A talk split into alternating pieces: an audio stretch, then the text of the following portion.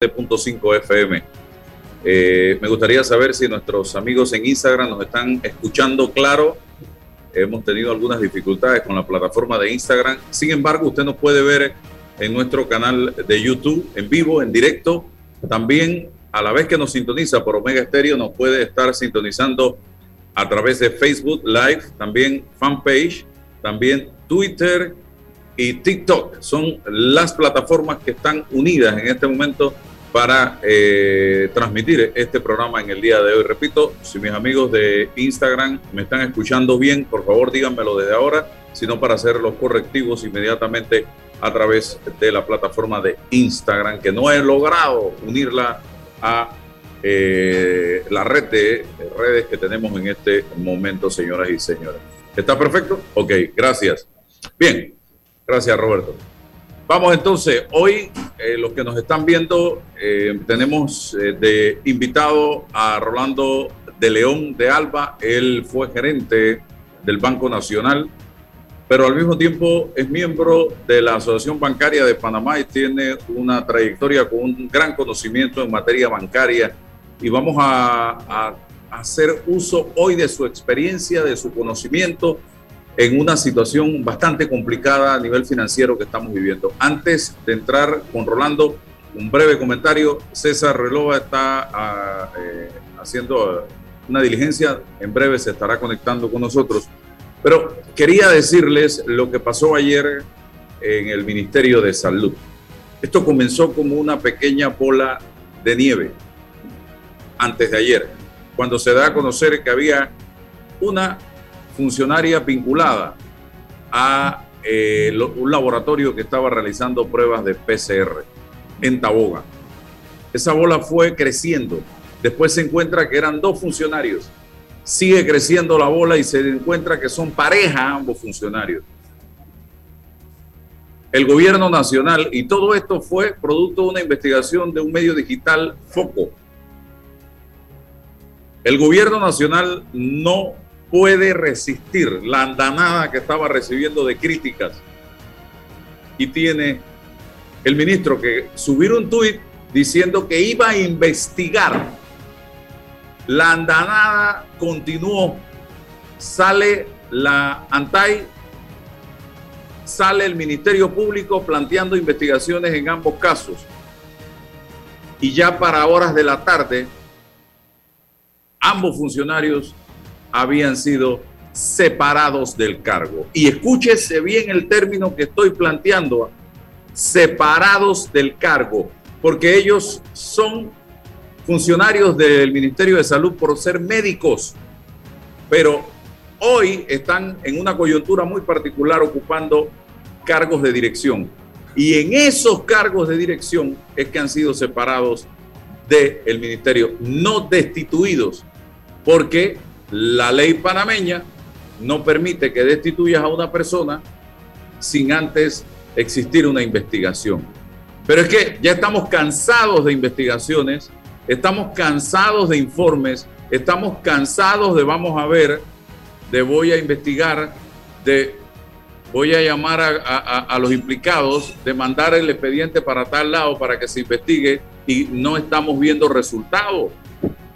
Y me salen ayer a decir que fui sorprendido, dice el señor ministro de Salud.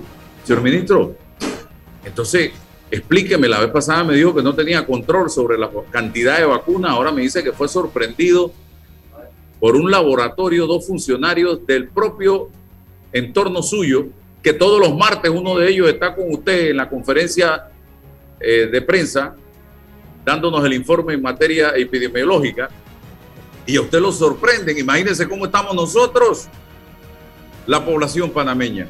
Entonces, yo creo que, señor presidente, usted tiene que hacer algo porque no puede ser que aquí esté pasando de todo y ahora resulta que, estamos sorprendidos.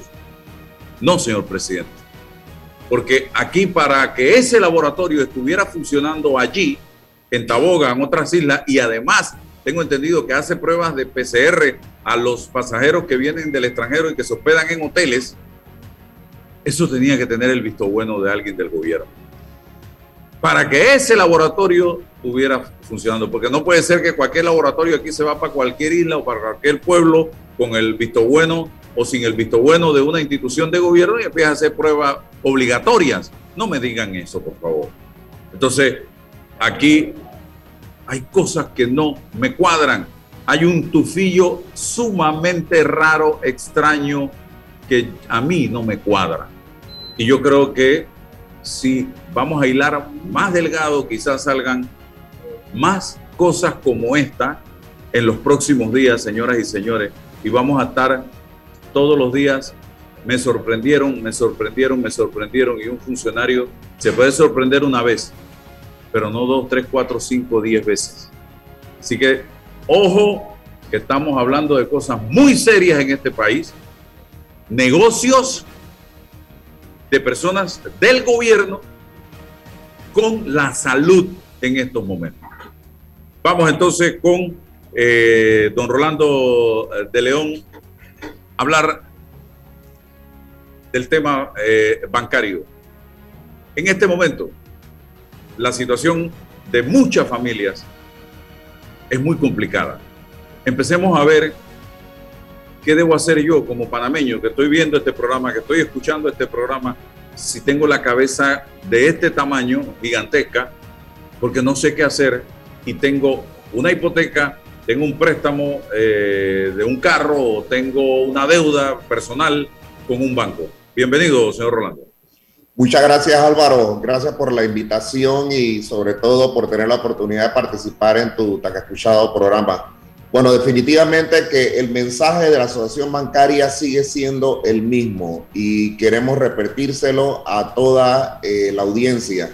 Es importante que si usted tiene ahora mismo una situación de una deuda impagada con su banco, que es muy importante que se acerque al banco, se ponga en comunicación, no tiene que ir personalmente, puede comunicarse a través de medios digitales porque todos los bancos mantienen ese tipo de comunicación disponible y para tratar de entonces llegar a un acuerdo con su banco porque este, de otra manera entonces las cosas se podrían complicar y definitivamente que estamos seguros que todos los bancos tienen diferentes alternativas que se le pueden dar a las personas. Se comprende perfectamente que todavía hay personas con contratos suspendidos, que no se les ha reactivado sus trabajos, que definitivamente están pasando por una situación difícil, pero es importante que el banco del otro lado conozca su situación para que pueda ayudarlo. Esa es la, definitivamente la realidad de la asociación bancaria y los bancos que representamos como tal, que estamos en la disposición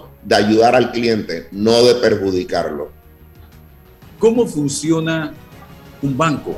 Porque hay en este momento gente tratando de crear un ambiente de que el banco los bancos se están llenando de billetes, que los bancos están explotando a la gente, que los bancos pueden esperar el tiempo que sea y dar las prórrogas que sea.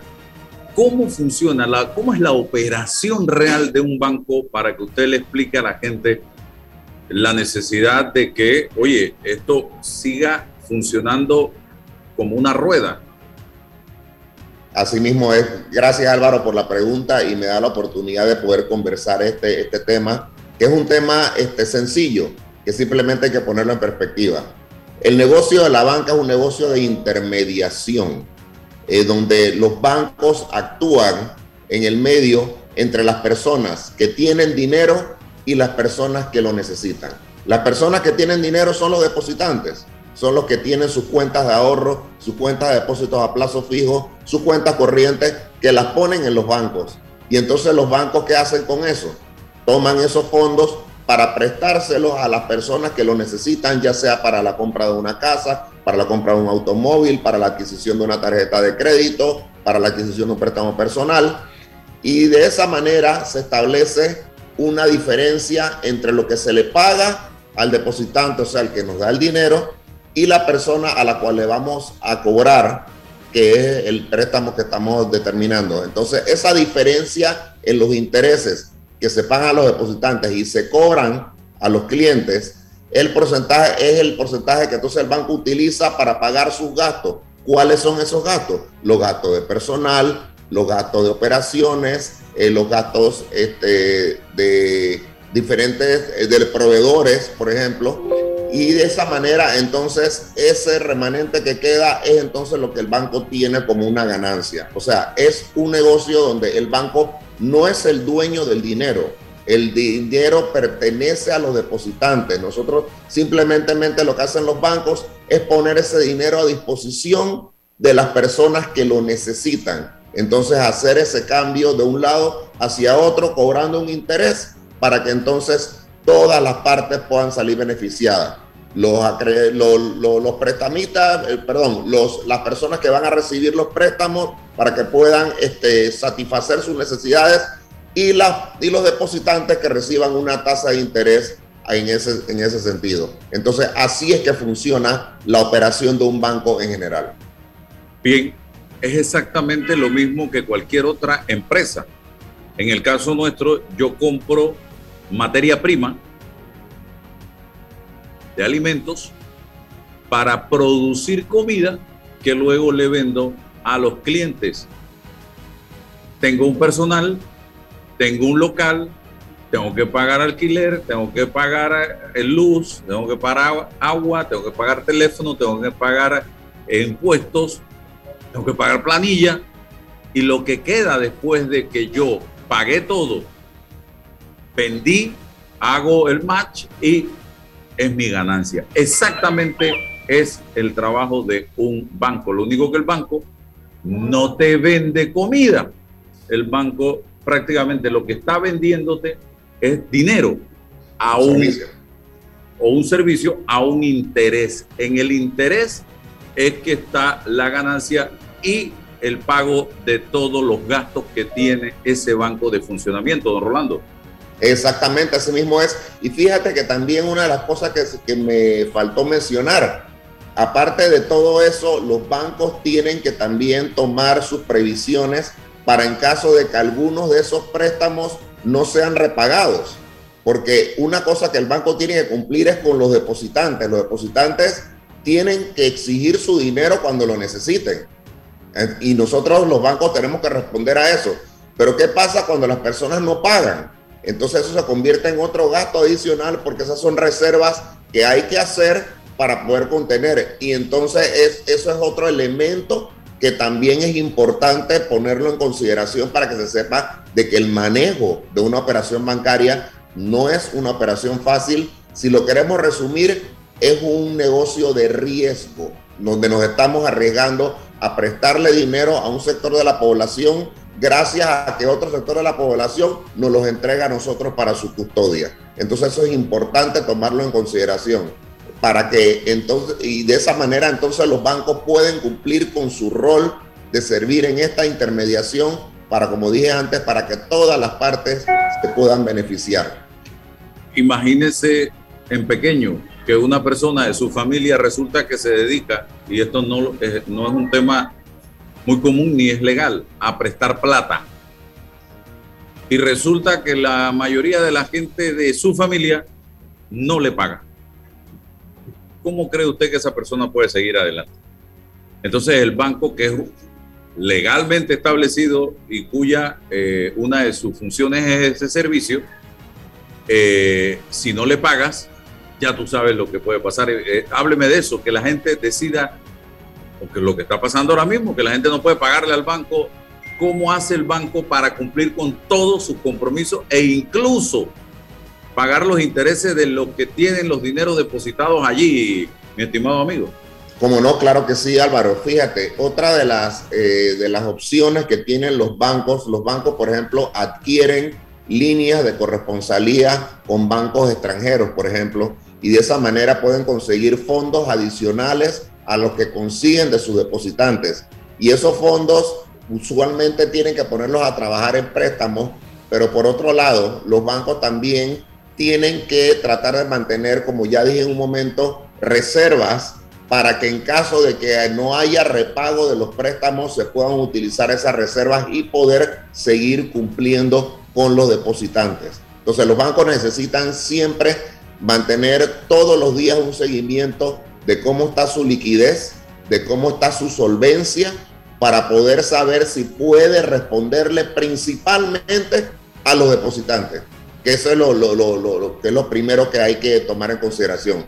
Y el otro aspecto, este Álvaro, que tú mencionaste muy bien, es que este negocio de la banca es un negocio que está regulado por ley y tiene un regulador que es la Superintendencia de Banco de Panamá, donde hay una serie de este, regulaciones, de acuerdos en que los bancos tienen el deber de cumplir y que el, regulador tiene el deber también de exigir este, cuentas a los bancos de que estén haciendo el trabajo correctamente. O sea que esto no es un negocio a la libre como el que presta plata en la calle. Esto es un negocio que tiene que cumplir con la ley y si no se cumple hay sanciones.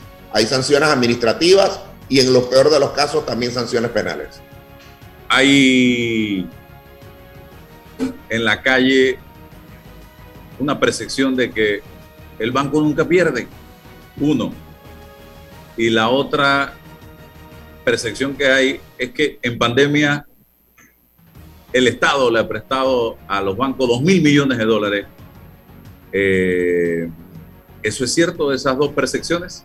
Vamos a aclarar esas dos percepciones. La primera, que los bancos no pierden, los bancos sí pierden, también pierden. Y es más, eh, para demostrar solamente, en el año 2020 hubo una caída de 45%, o sea, casi la mitad de las utilidades de los bancos se cayó en el año 2020.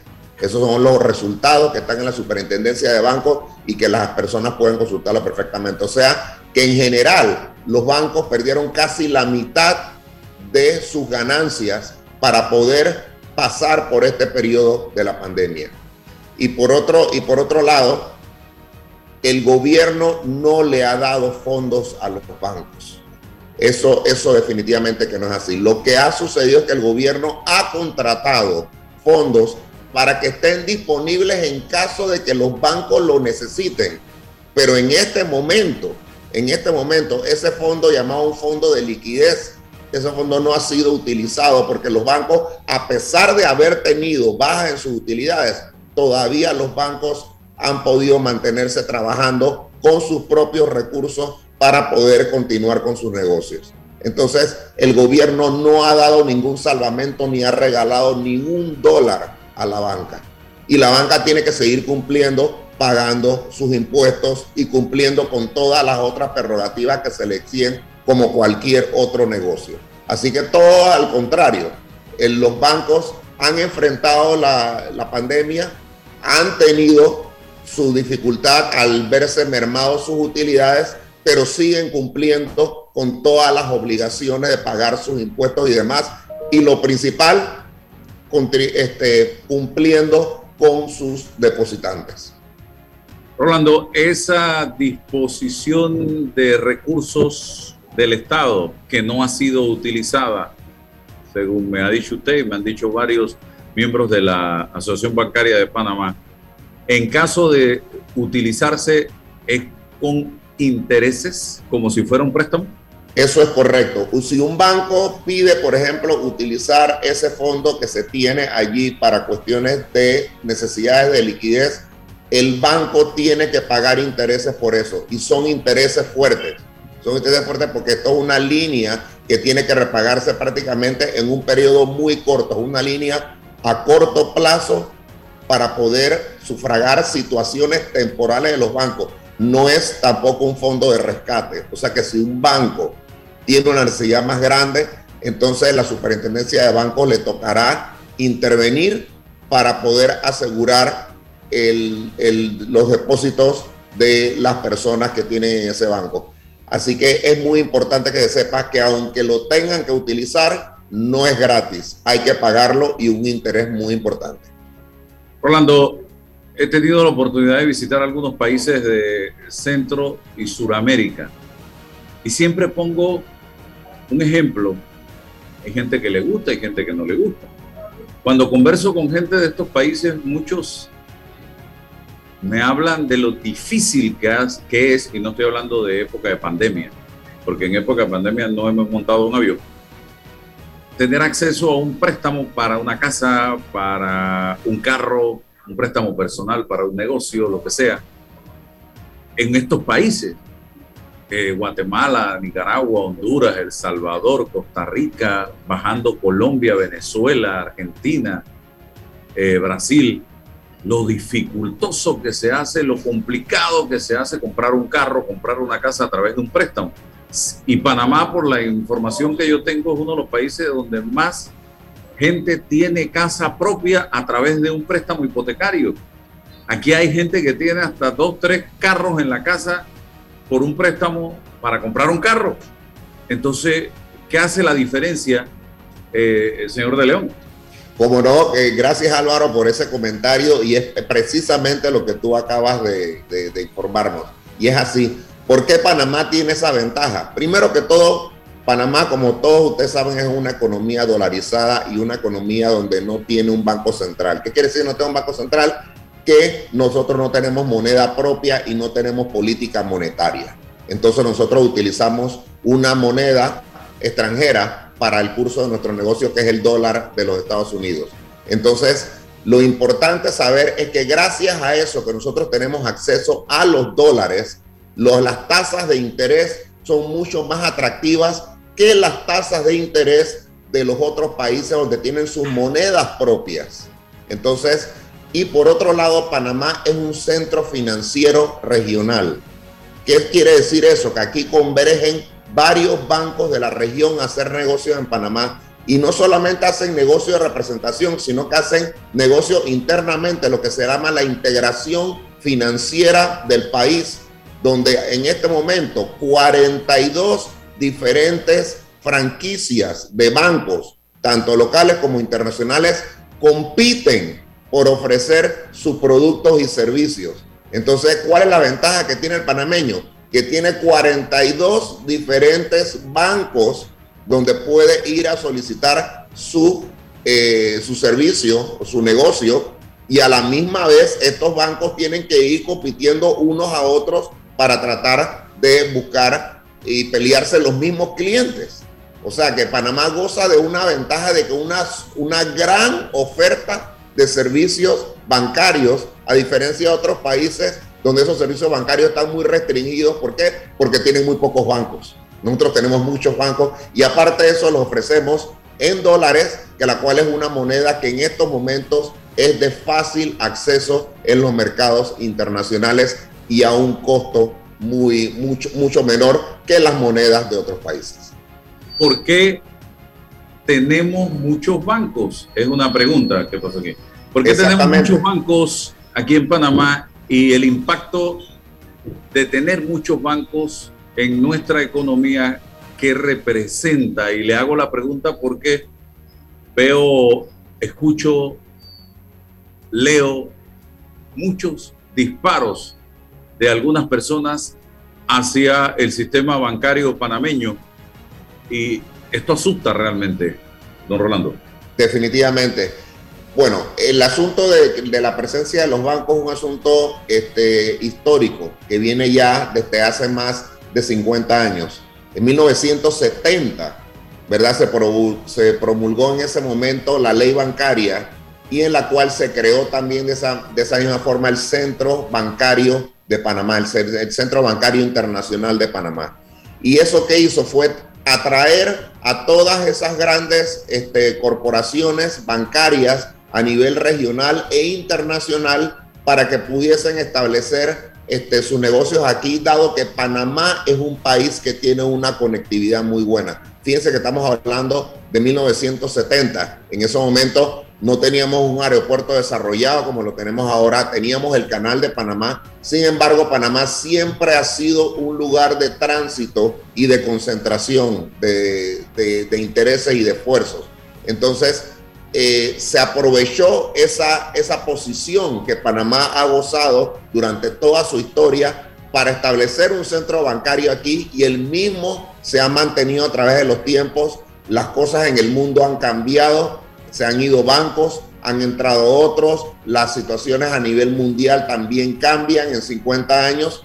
Lo cierto es que todavía tenemos un centro atractivo para que los bancos se vengan a establecer aquí Y aparte de eso, que tienen la ventaja de que no solamente pueden hacer operaciones internacionales, sino que algunos de ellos al solicitar su licencia eh, general pueden hacer transacciones también locales y han encontrado oportunidades para hacer transacciones locales. Entonces, definitivamente nosotros somos un imán muy importante que le facilita el negocio bancario a muchas franquicias internacionales. Entonces, y esa es la razón por la cual hemos podido mantener ese centro bancario, que es un activo del país y que tenemos que protegerlo.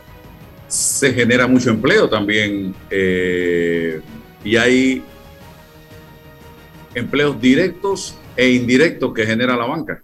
Es correcto, es correcto. Eh, la banca es uno de los sectores económicos que genera una gran cantidad de empleo y asimismo, como tú dices, y si generan otra gran cantidad de actividades porque hay muchos, muchas empresas que también trabajan directamente con los bancos como, como suplidores y demás. Y entonces eso es un valor este, realmente muy positivo que ayuda a establecer y a mover las ruedas económicas.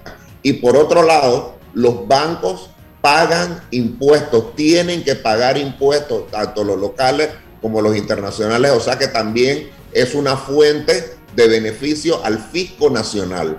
Entonces es importante que se sepa que los bancos, como cualquier otra empresa que mencionamos en un momento, ellos vienen a participar del desarrollo económico como tal, haciendo la labor que ya explicamos que es una labor de intermediación y definitivamente a tratar de ser los factores que multipliquen la actividad económica, que es casualmente lo que necesita el país ahora mismo. En una economía de libre oferta y demanda, de libre mercado, estar pensando en leyes que regulen a la banca en este país que viene desde el año 1970 cumpliendo una misión y dándole un estatus importante a, a, el país en toda la región y el mundo, ¿qué significaría, señor de León? Definitivamente, Álvaro, sí. Nosotros hemos estado viendo, por ejemplo, y qué bueno que lo mencionas, sobre este, algunos, eh, algunos intentos de regular ciertos aspectos de la banca, por, por ejemplo, las tasas de interés. Eso ya está más que demostrado en otros países que esos sistemas no funcionan. ¿Por qué? Porque al restringir las tasas de interés, lo que se hace es que en lugar de que más personas puedan accesar al sistema, el sistema rechaza a una gran cantidad de personas que por su situación económica no pueden aspirar a un préstamo o a una facilidad de crédito. Entonces, ¿qué sucede? Si nosotros ponemos una restricción a eso, primero que los bancos no van a poder conseguir los fondos para poder establecer esa línea de crédito, los niveles de riesgo van a aumentar y definitivamente entonces la actividad económica va a bajar significativamente y en vez de estar bancarizando a las personas, la vamos a regresar simplemente a, las manos de los prestamistas, de los agiotistas y de actividades criminales que se hacen prestando dinero sin ningún tipo de control y sin ningún tipo de regulación. Entonces, este, definitivamente que nosotros entendemos el fondo de lo que se quiere lograr, pero lo que queremos hacer docencia es que esa intención lo que hace es el efecto completamente contrario a lo que se quiere buscar. Entonces ya existe una normativa bancaria que habla de esos aspectos y tenemos un regulador que está, eh, un regulador que está incluso por encima de los estándares este, regionales, internacionales, o sea, un regulador de primer mundo que tenemos en, en materia bancaria y que ha sido reconocido internacionalmente. Y definitivamente que nosotros tenemos todas las armas para que eso se pueda normar con, con, tranquilidad utilizando los mecanismos que ya existen. O sea, no podemos dejar que vengan por razones de otro tipo que no son realmente financieras, se venga entonces a trastocar un sistema que ha funcionado muy bien por todos estos años y que continúa ayudando a las personas. El tema de la moratoria. He estado viendo y revisando información internacional. Y Panamá es el único país que mantiene una figura parecida después de 16, eh, 18 meses de pandemia. señor de León, y todavía hay gente cuestionando y criticando a los bancos porque sobre el pretexto de precisamente que se están llenando y que no quieren darle nada a la población y a sus clientes. Pero eh, hablemos de este tema y de lo injusto que es este, este tipo de señalamientos cuando vemos el escenario internacional.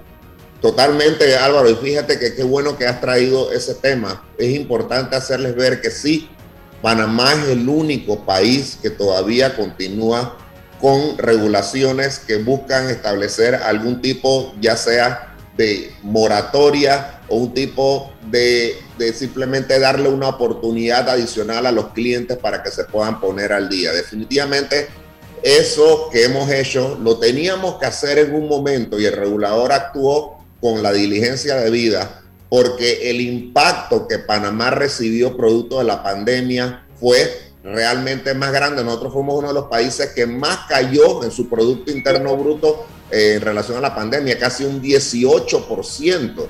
Y eso definitivamente es un efecto muy grande y había que hacer algo. Entonces Panamá establece por ley una moratoria que terminó en diciembre del año pasado y luego eh, la superintendencia de bancos a través de acuerdos puso los mecanismos para que los bancos de una manera u otra pudiesen tratar de llegar a acuerdos con los clientes para poder irlos normalizando a medida que las actividades económicas se iban reactivando. ¿Qué sucede? En el caso de Panamá, todavía tenemos actividades económicas que no han regresado. Y entonces, este proceso de, de ir acompañando a los clientes para, para hacer que se normalicen tiene que continuar y eso ahora mismo, este, esa continuación se ha hecho a través de acuerdos bancarios y la cual nosotros tenemos que hacer todo lo posible por llegar a un acuerdo con nuestros clientes, definir cuál es la situación de los bancos, porque esto no puede continuar para siempre. Y definitivamente, como dices tú, es el único país que todavía lo mantiene y eso es motivo de críticas de parte de las calificadoras internacionales, que eso es algo que también que tenemos que cuidar no dejar que se nos caiga la calificación de riesgo internacional. Entonces, los bancos han puesto todo lo mejor en sí porque saben que una persona que no presta, perdón, una persona que no paga, entonces el banco tiene que buscar la manera de sacar otros recursos para pagarle a sus depositantes, para pagar sus gastos, para cumplir con sus impuestos, mientras, la, mientras el, el cliente ve cómo llega a un acuerdo con el banco. Entonces, definitivamente que es, una, es un sacrificio enorme que tienen que hacer las instituciones bancarias, pero no se ve, la gente no lo siente si no estás eh, metido en una actividad bancaria. Y es real, es real lo que, lo, lo que está pasando. Así que con, e, con eso te digo, eh, ya estamos prácticamente en los periodos finales de estos periodos de moratoria y demás de arreglos porque tenemos que tratar de estabilizar nuevamente el sistema pero estamos conscientes que hay algunas actividades que todavía no se han reactivado y que por lo tanto hay que hacer un esfuerzo por ayudarlos. Hoy día algo que se ha complicado también es el tema de los préstamos por parte de la banca a personas interesadas en adquirir un préstamo para una casa o una hipoteca o para un carro, préstamo personal. Hoy es un poco complicado ¿Y por qué se ha complicado? Explíquele a la gente esta situación eh, y si tiene que ver precisamente con el hecho de la moratoria. Bueno, precisamente eh, lo que ha sucedido es que la situación de muchas personas, la situación económica de muchas personas y de negocios y demás ha sido muy complicada en el año 2020 y en el año 2021. Entonces definitivamente que el ritmo de la creación de nuevos préstamos ha disminuido, pero lo que queremos ir es poco a poco de que eso se vaya normalizando a medida que las personas vayan recuperando nuevamente su situación. Entonces es una cuestión de acompañamiento y es una situación temporal hasta que entonces este, podamos volver a decir, bueno, estamos en, ya en niveles que teníamos, por ejemplo, en el año 2018-2019 entonces podríamos decir que eh, arranquemos nuevamente a hacer los niveles de préstamos como se estaban haciendo en un momento. Pero ¿qué pasa? Muchas personas necesitan, pero tienen sus finanzas complicadas. Pero aún así, aún cuando tienen sus finanzas complicadas, los bancos buscan fórmulas para ayudarlos. Porque de otra manera, si los bancos no generan préstamos, entonces ¿cómo le van a pagar los depositantes? Entonces eso tenemos, todos tenemos que poner de la mano para que este, esta labor continúe y esta labor se normalice lo más rápidamente posible. Y sabemos que poco a poco se está mejorando. Hemos visto ya las últimas tendencias de que ya por lo menos estamos superando a este momento la actividad que teníamos en el año 2020, que fue prácticamente muy, muy, muy escasa. Y ya se ve un crecimiento, pero estamos haciendo la comparación con el año 19 y nos hace falta un espacio. Todavía tenemos que hacer mucho. La banca todavía tiene que establecer mecanismos para seguir ayudando a la gente y hacer que los negocios se sientan nuevamente con la fuerza para ir y volver y pedir crédito para que pueda continuar este, este negocio. Se incorpora César Relova al programa, pero Rolando, la gente dice, me van a quitar la casa, me van a quitar el carro, el banco, ¿esa es su especialidad? ¿Eso es lo que quiere? No, para nada. Los bancos no son entidades eh, vendedoras de carros, ni vendedores de casas, ni mucho menos eso. A un banco no le conviene quitarle las propiedades a nadie, definitivamente porque eso no es el negocio del banco. El negocio del banco es prestar y cobrar. Así es sencillo, simplemente. Entonces, cuando hay problemas, tenemos que buscar a ver cómo el cliente puede solucionar su problema, pero no arreglamos nada quitándole a, las cosas a los clientes. Empeoramos la situación. Se empeora la situación tanto para el cliente como para el banco. Así que el banco no le conviene eso. Eso no es negocio de los bancos y los bancos no están interesados en eso. O sea, quieren evitarlo a cualquier costa.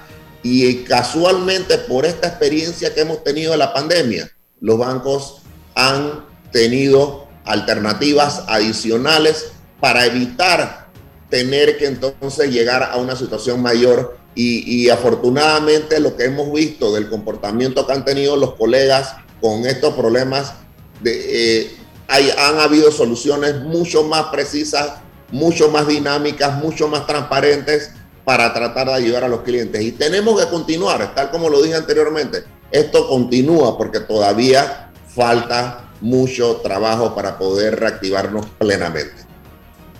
Buenos días, buenos días Álvaro, buenos días Rolando. Siempre es un placer saludarte y tenerte acá con nosotros. Venía escuchando, venía escuchando el programa eh, y no quiero repetir ya la, batería de preguntas de, Álvaro, pero para beneficio del debate, Rolando, hay una iniciativa legislativa.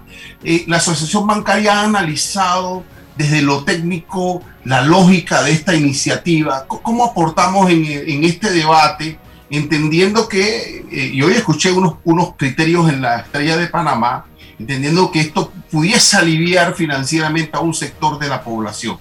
¿Qué balance para el debate eh, eh, pudiésemos hacer a, esta altura de, esta iniciativa? ¿Cómo no, César?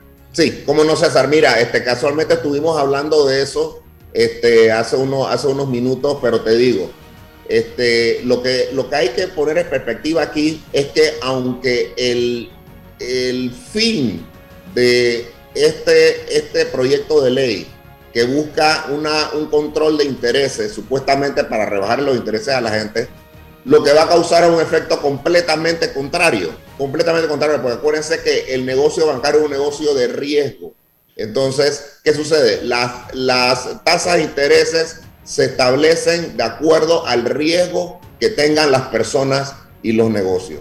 Entonces, si ese riesgo este, no es cubierto, porque acuérdense que ese riesgo implica que el préstamo no sea cobrado en su momento, entonces hay que establecer reservas, hay que establecer una serie de gastos y el negocio simplemente no, no, no se materializa.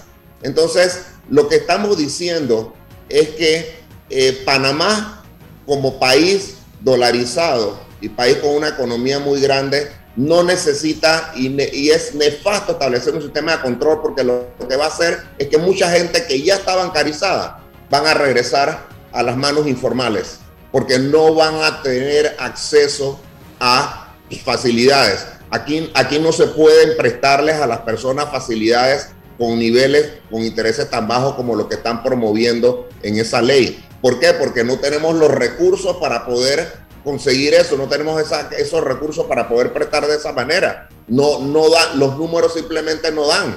Entonces, y, es, y el negocio bancario es así, es un negocio de riesgo.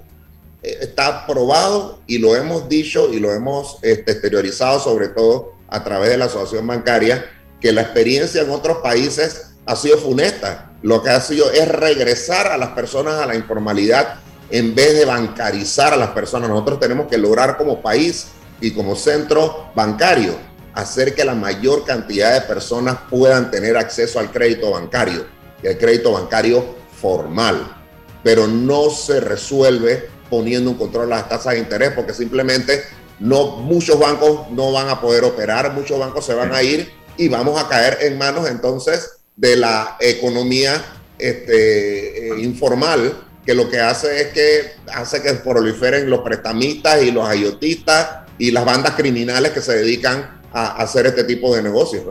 Bueno, gracias, gracias. Eh, ¿Ibas a decir algo? Ya se nos acabó el tiempo. Está perfecto.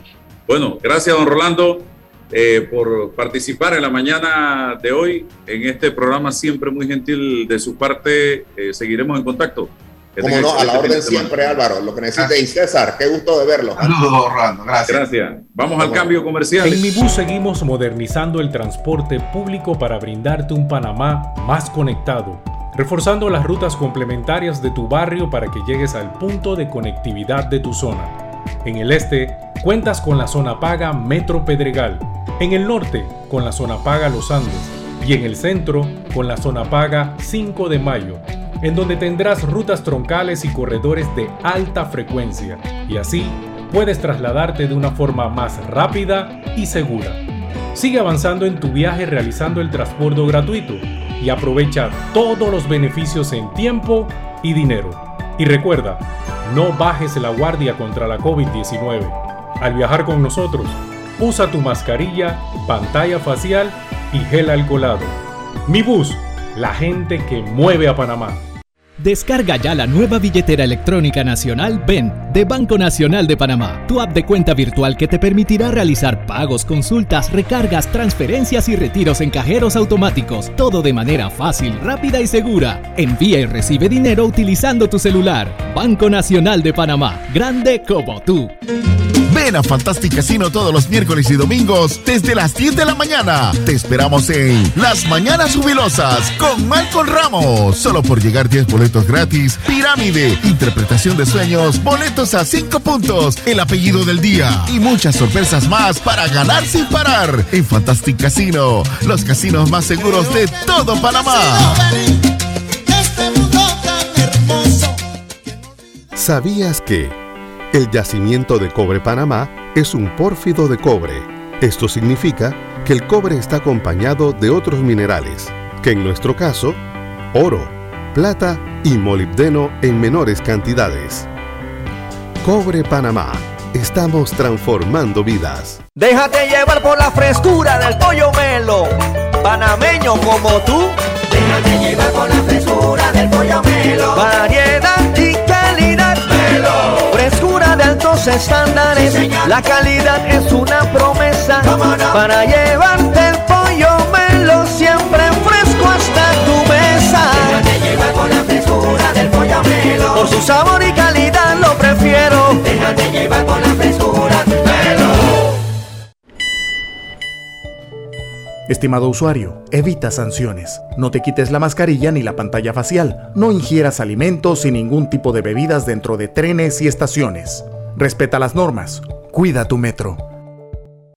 Panama Ports se mantiene en su compromiso de apoyar al desarrollo económico del país. Hemos aportado en todos los sectores apoyando a las comunidades más vulnerables, dotando los hospitales, respaldando la vacunación masiva en el país y la de nuestros colaboradores, para brindar nuestra labor día y noche. Para los próximos 25 años, se proyecta que Panama Ports realizará pagos adicionales directos al Estado por movimiento de contenedores de 24 millones al año y pagos en concepto de dividendos de 7 millones mínimos al año. Nuestra labor continuará para que en los próximos 25 años Panamá siga avanzando por un mejor mañana para todos los panameños. Panama Ports, 25 años unidos a Panamá. Bueno, me voy a comer con una estrella. Mm. Espérate, ¿y tu esposa sabe? Claro, ella sabe que la estrella del sabor es American Star. Y por eso en la casa comemos delicioso. American Star, el tasajo, jamón, chorizos y embutidos más suaves, económicos y con el sabor que le gusta a todos. ¡Oh! ¿Me invitas a conocer esa estrella? Busca la estrella roja y azul American Star, la estrella de tu cocina. Detrás de nuestras hipotecas encuentras tu nuevo hogar. Solicita un préstamo hipotecario para tu vivienda con grandes beneficios. Traslada tu hipoteca y date una nueva oportunidad. Refinancia con nosotros y toma un descanso. O recibe ese dinero extra que necesitas con nuestro préstamo con garantía hipotecaria Casa Más. Contáctanos a través de nuestras plataformas de atención al cliente. Caja de Ahorros, el banco de la familia parameña. En Mi Bus seguimos modernizando el transporte público para brindarte un Panamá más conectado, reforzando las rutas complementarias de tu barrio para que llegues al punto de conectividad de tu zona. En el este, cuentas con la zona paga Metro Pedregal, en el norte, con la zona paga Los Andes, y en el centro, con la zona paga 5 de Mayo, en donde tendrás rutas troncales y corredores de alta frecuencia, y así puedes trasladarte de una forma más rápida y segura. Sigue avanzando en tu viaje realizando el transbordo gratuito y aprovecha todos los beneficios en tiempo y dinero. Y recuerda, no bajes la guardia contra la COVID-19. Al viajar con nosotros, usa tu mascarilla, pantalla facial y gel alcoholado. Mi bus, la gente que mueve a Panamá. Hay un delito que va en aumento, que se aprovecha de la buena fe de los ciudadanos. Yo estoy aquí construido, aquí en mi carro solamente suyo en mi persona. Entonces creo que usted me diga, ¿tiene el dinero completo o tiene usted un abono? Que realiza estafas por medio del comercio electrónico y que suplanta tu identidad. Ese es el ciberdelito, con un aumento del 225% en el primer trimestre, convirtiéndose en el delito con mayor incidencia en el último año. Estos grupos de crimen organizado generan 20 mil dólares diarios aproximadamente al cometer estos delitos. Si alguien te solicita dinero por redes sociales, antes de depositar, llama a esa persona y confirma la información. El ciberdelito es real. Denúncialo al 507-2988 o al 104. Un mensaje de la Policía Nacional, el Ministerio Público y esta emisora.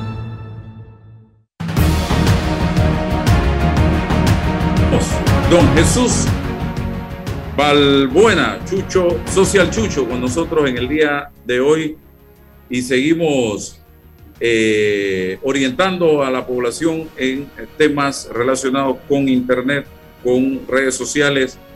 Y me gustaría, Chucho, dándote la bienvenida, que me hables de las formas de vender un producto en redes sociales. Hay gente que dice, yo no puedo vender una Coca-Cola en el desierto con 50 de temperatura. Pero ¿cómo hago para vender? Yo no soy vendedor, pero necesito, quiero echar para adelante, quiero emprender. ¿Cómo hago para vender en redes sociales? Álvaro, ¿cómo estás? Y César, espero que estén súper bien. Ya César está por ahí anotando. ya lo vi. Estudiante estrella está anotando. Ahí está, ahí está. bueno, sabes que, eh, y es importante resaltar esto, cuando estamos publicando un producto en redes, normalmente lo que hacen las personas es que supongan, es una hamburguesa o es una, o es una ropa o un outfit eh, o algo, le toman la foto, eh, lo colocan en un fondo y lo publican diciendo que está disponible y que lo compren. Eso es lo que normalmente sucede cuando lo hacemos en redes. Y nos frustramos porque empezamos a ver que las personas no nos escriben, que nadie está llegando, que no está pasando nada en las redes. Y es porque no, digamos, como que no aplicamos otras ideas que podemos hacer para publicar ese producto y realmente ir generando interés.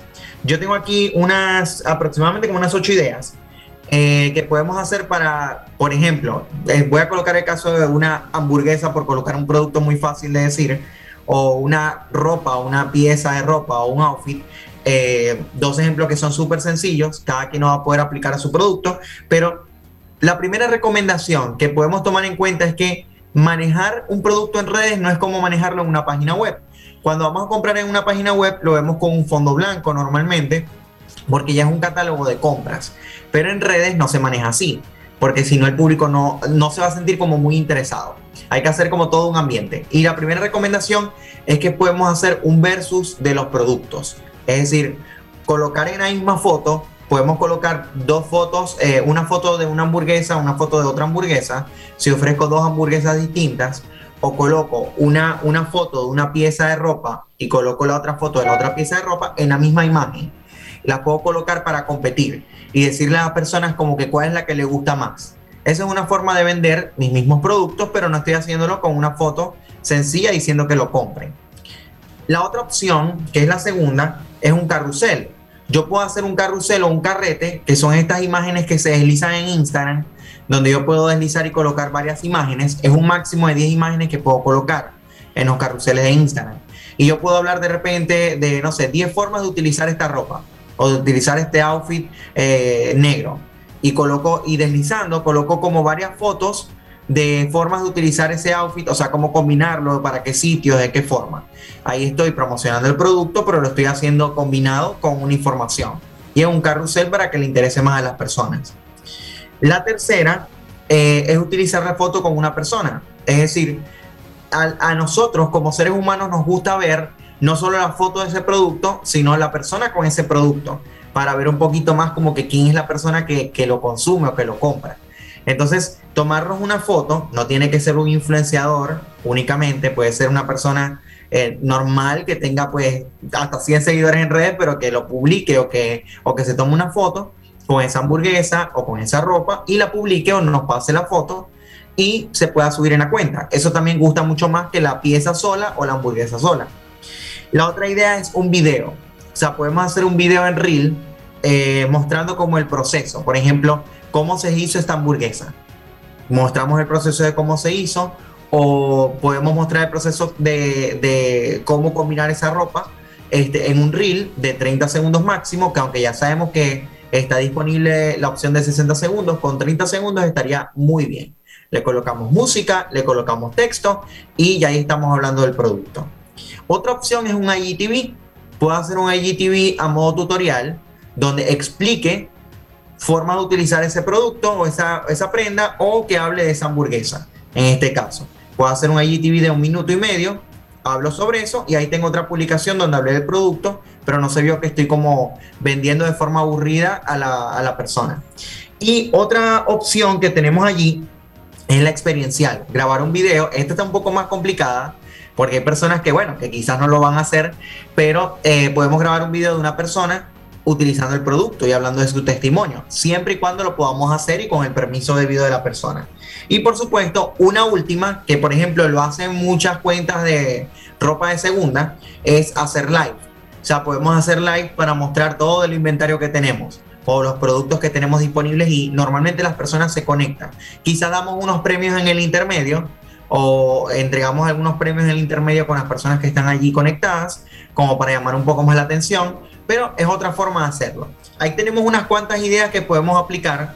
Si tenemos un producto y no queremos que sea la típica foto diciendo cómpralo, sino hacer otras cosas y ahí tenemos muchas ideas de lo que podemos hacer, o sea que podemos variar realmente eso. Y lo que les puedo decir para concluir es que en experiencia muchas marcas que he asesorado siempre me dicen, Jesús, qué buena forma de ver que definitivamente y de experimentar que no solo colocando el producto vendo, sino también puedo vender haciendo todas estas otras cosas como tal, sin necesidad de decirle a la persona que lo compre, ni siquiera. Ok, empezar es lo más difícil, eh, Jesús. Es lo más complicado. Para empezar, lo que yo recomiendo es, o sea, no es necesario, aunque sí, sí es importante, pero no es crucial que tengamos un teléfono de última generación. Es importante que lo pensemos pero podemos empezar con el teléfono que tenemos, tomándole la foto al producto, grabando videos y subiéndolo a redes sociales. Recordemos que las redes son gratuitas, eh, solamente que, bueno, estamos entregando nuestros datos y después hay que pagar publicidad, que ahí sí viene la inversión, pero al principio es gratis, la forma en la que yo puedo entrar con mi teléfono celular, tomando fotos y puedo ir creando ese contenido de tal forma que lo puedo ir publicando poco a poco. Por cierto, que voy a dedicar una de estas secciones para hablar de algunas aplicaciones que se pueden descargar para, para programar los contenidos y para hacer otro tipo de cosas para que las personas que nos escuchan tengan también esa información y sepan cómo empezar con esas aplicaciones. Jesús, eh, estos expertos en, marketing, eh, publicistas, eh, para impulsar los productos, ¿cómo quedan tradicionalmente con todo este aparataje de, redes sociales? ¿Todavía se conserva ese saber y esa inteligencia para adaptarlo a, estas posibilidades o ya eso es parte del pasado? Totalmente, es que debe haber una combinación de ambas cosas. Eh, ahorita eh, todavía la industria publicitaria sigue teniendo mucha fuerza, solo que ahora aplican sus esfuerzos y su conocimiento a lo digital. Y básicamente las recomendaciones que está dando ahorita era más que todo para un emprendimiento, una persona que no tuviese de repente mucho presupuesto, que quisiera empezar con lo que tiene a la mano. Eh, tenemos todos el alcance de la información a la mano y lo podemos hacer, pero marcas más grandes sí efectivamente tienen un presupuesto mayor y por ejemplo invierten en fotografía publicitaria, que no solamente lo llevan a medios tradicionales o vallas, por ejemplo, o comerciales de televisión, sino que también lo adaptan a redes sociales y lo hemos visto con marcas grandes como tal.